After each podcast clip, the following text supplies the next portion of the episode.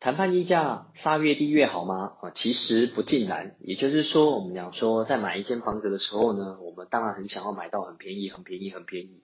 但是呢，其实呢，我们要先呃提醒一件事情，其实还是进入门槛的事情。也就是说，如果你一直想要买到七折价、六折价、五折价，那我觉得很多时候是进不了场的问题。又或者，就算进场，你可能会买到一些烂房子，或者你没有能力处理的房子。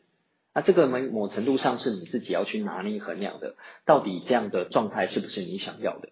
所以呢，其实谈判溢价并不是杀越低越好，我们还是回过头来分你是自住还是你是啊，我们讲说投资啊。如果你是自住的状况底下，那我个人认为还是一样，你喜不喜欢这间房子比较重要一点，以及你能不能够负担得起比较重要一点。倒不是我们讲说哦有没有买贵了，或者是哦我有可不可以买的多低多低，都不是。而是你能够负担得起，你去抓一个你的衡量值，然后参考一下市场的行情跟银行的估价，那我认为你就可以呃能够杀到一个理呃合理的状态，这样就好了。那如果你是投资的状态底下，又回到报表，也就是说，基本上呢，我们讲说，除非你一辈子就只要进这一间，那的确哦，你可能会斤斤计较到某一个程度。然后呢，你可能会砍价砍到很低很低很低很低，那有可能你在砍价的过程当中，那就被别人的投资给买走了。所以呢，可能每一次你为了为了要想要砍低砍低这件事情，但机会就一个一个的流走，